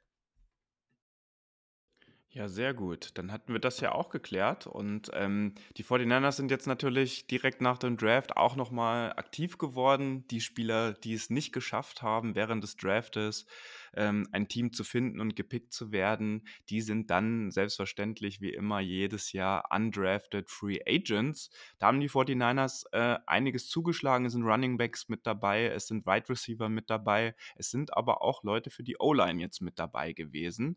Ein Cornerback äh, und noch, äh, jetzt muss ich kurz gucken, und noch einen anderen Defensive Back äh, ist auch mit dabei und ein Fullback, ähm, den auch Jan Beckwert ähm, äh, in seinen Sleepern mit dabei hatte. Das war Jack Coletto. Wir würden jetzt auch nicht die ganzen Namen nennen, weil das äh, die allermeisten von diesen Spielern des Roster der 49ers sehr wahrscheinlich auch gar nicht schaffen werden. Aber wir haben noch zwei Leute, die wir euch zumindest kurz vorstellen wollen. Das ist zum einen Fullback Jack Coletto, der eigentlich nicht nur als Fullback aktiv ist, sondern am College jetzt in Oregon State auch als Tight End, als Linebacker und als Special Teamer äh, äh, unterwegs war. Ist also quasi wirklich ein Alleskönner, der bei einigen so ein bisschen auf dem Board war äh, in den letzten Runden aber äh, durchaus interessant für NFL-Teams nach dem Draft ist, so wie die 49ers jetzt sich auch die ähm, Dienste für, von ihm erstmal gesichert haben. Also da bin ich gespannt, was mit ihm passiert. Ähm, das müssen wir jetzt auch nicht in der Tiefe hier diskutieren,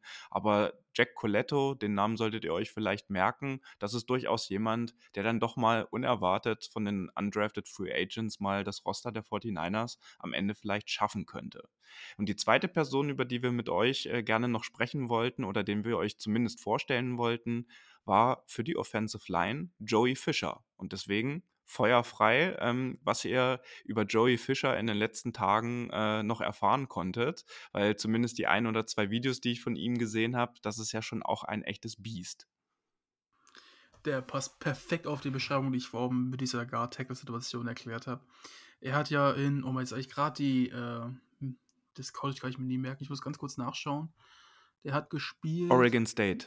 State. Ach Quatsch, nee, sorry, nee, völlig, das war äh, der Coletto, sorry. Nee, ich habe sein, sein College habe ich ja auch gerade nicht Shepard, Shepard University, genau, also irgendeine University in der Division 2, also nicht in der besten College-Division, sondern in der zweiten Liga.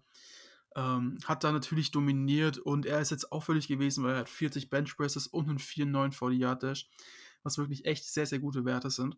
Aber ich habe es vorhin perfekt, also ich habe es eigentlich perfekt für die Situation erklärt.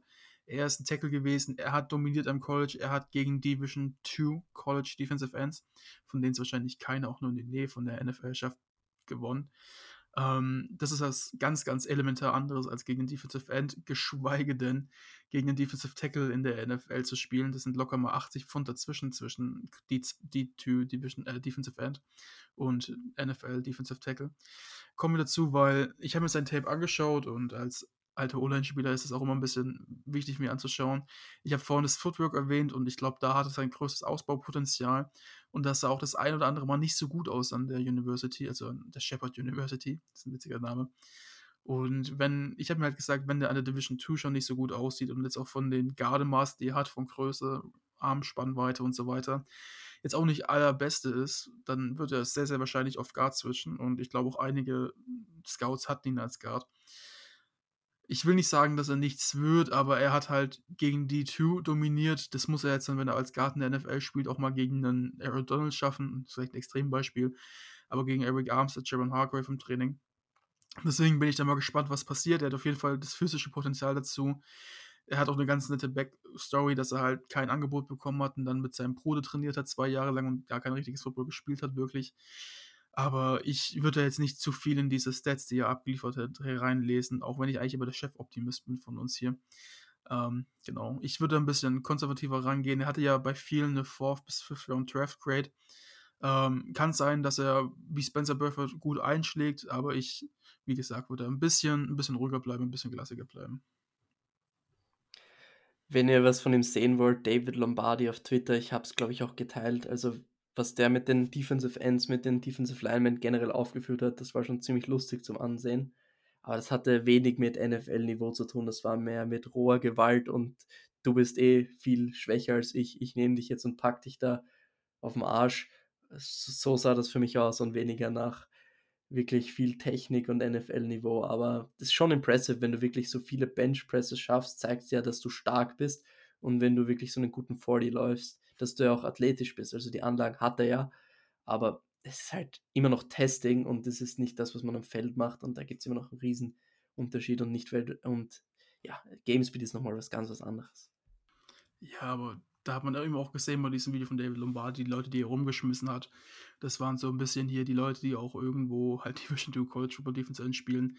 Es war jetzt nicht allzu weltbewegendes dabei. Waren schöne Pancakes, das ist schön anzusehen.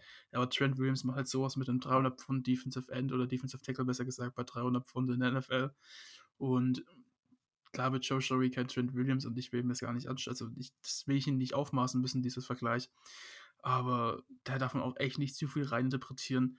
Und die meiste Stärke kommt ja auch wirklich aus den Beinen raus in der O-Line beim Blocken. Ähm, aus den Armen ist dann wirklich nur der letzte, das letzte Mühe noch, wo du jemanden wegschuppen kannst, also wegschuppen kannst, schubsen kannst.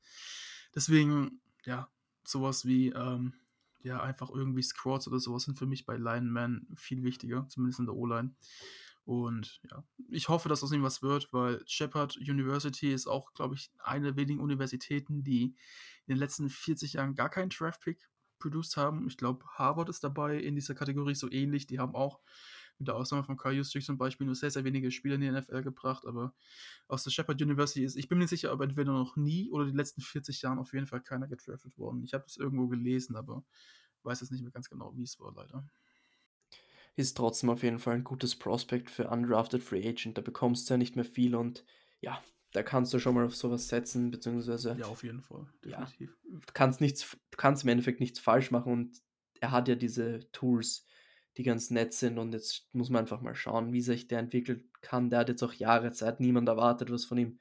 Der kann jetzt auch mal drei Jahre im Practice Squad wirklich alle Basics lernen und sich daran gewöhnen. Vielleicht wird er dann gut, wir werden es sehen.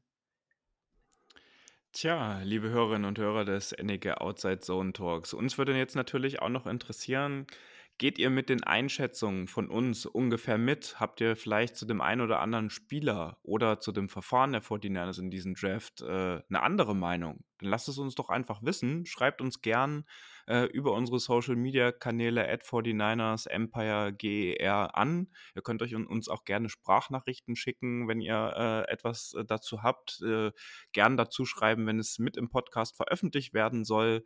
Ähm, dann haben wir eine Diskussionsgrundlage vielleicht auch für eine der kommenden Folgen oder für die kommende Folge. Das würde uns sehr interessieren. Gebt uns auf jeden Fall gerne Feedback dazu, weil äh, das ist ja, die Meinung ist ja von uns dreien, die wir hier haben, nicht in Stein gemeißelt. An der einen oder anderen Stelle habt ihr ja auch gemerkt, gemerkt, dass wir auch nicht überall die komplett gleiche Meinung dann auch dazu haben, auch wenn wir natürlich viel Zeit im äh, Social-Media-Bereich miteinander verbringen, um diesen Podcast mit euch vorzubereiten. Das würde uns auf jeden Fall sehr freuen. Und wir sind mittlerweile im Mai angekommen. Ähm, und am 11. Mai findet der Schedule Release äh, für die kommende Saison statt. Also in der kommenden Woche wird feststehen, wann die 49ers ihre Heimspiele und Auswärtsspiele und in welcher Reihenfolge auch haben werden. Und das ist ja zumindest dann auch für einige von euch interessant, die im Herbst oder Winter planen, wieder nach San Francisco bzw. in die Bay Area nach Santa Clara dann zu fliegen. Wir als Niner Empire Germany werden nach dem Schedule Release auch mal die Köpfe zusammenstecken. Wir hatten das schon mal angekündigt in einer der vorherigen Folgen um einfach mal darüber zu sprechen, welches Heimspiel wir als Niner Empire Germany mal geschlossen oder zumindest äh, mit etwas mehr Leuten ansteuern wollen, dass wir uns dann vor Ort treffen. Das werden wir dann auch hier im Podcast bekannt geben, welches Spiel das sein wird. Da würden wir dann auch versuchen, noch ein paar Hintergrundinfos und vor allen Dingen ein bisschen Rahmenprogramm dort vor Ort auch hinzubekommen. Eins aber vorab, wir werden keine komplette Reise anbieten, wo man einfach äh, irgendein Komplettpaket bucht. Ähm, wir wollen aber versuchen auf jeden Fall, dass wir irgendwie zusammenhängende Tickets für alle, die zu diesem Heimspiel kommen, irgendwie bekommen. Näheres dazu gibt es in den folgenden Ausgaben. Im 22, am 22. Mai starten dann auch schon die OTAs, also heute ziemlich genau in drei Wochen. Und da werden wir natürlich die ganzen Spieler dann auch äh, noch weiter sehen. Die Spieler sind jetzt aber schon in der Facility oder der allergrößte Teil zumindest, ähm, hat sich dort getroffen für, das, für die individuellen Einzeltrainings. Und ähm, wir werden sehen, wie die Saison jetzt weiter verläuft. Und wir wünschen euch allen da draußen einen angenehmen weiteren Tagesverlauf. Das war der Niner Empire Germany Outside Zone Talk. Streamt und abonniert uns auf allen gängigen Kanälen unter Ad49ers Empire GER.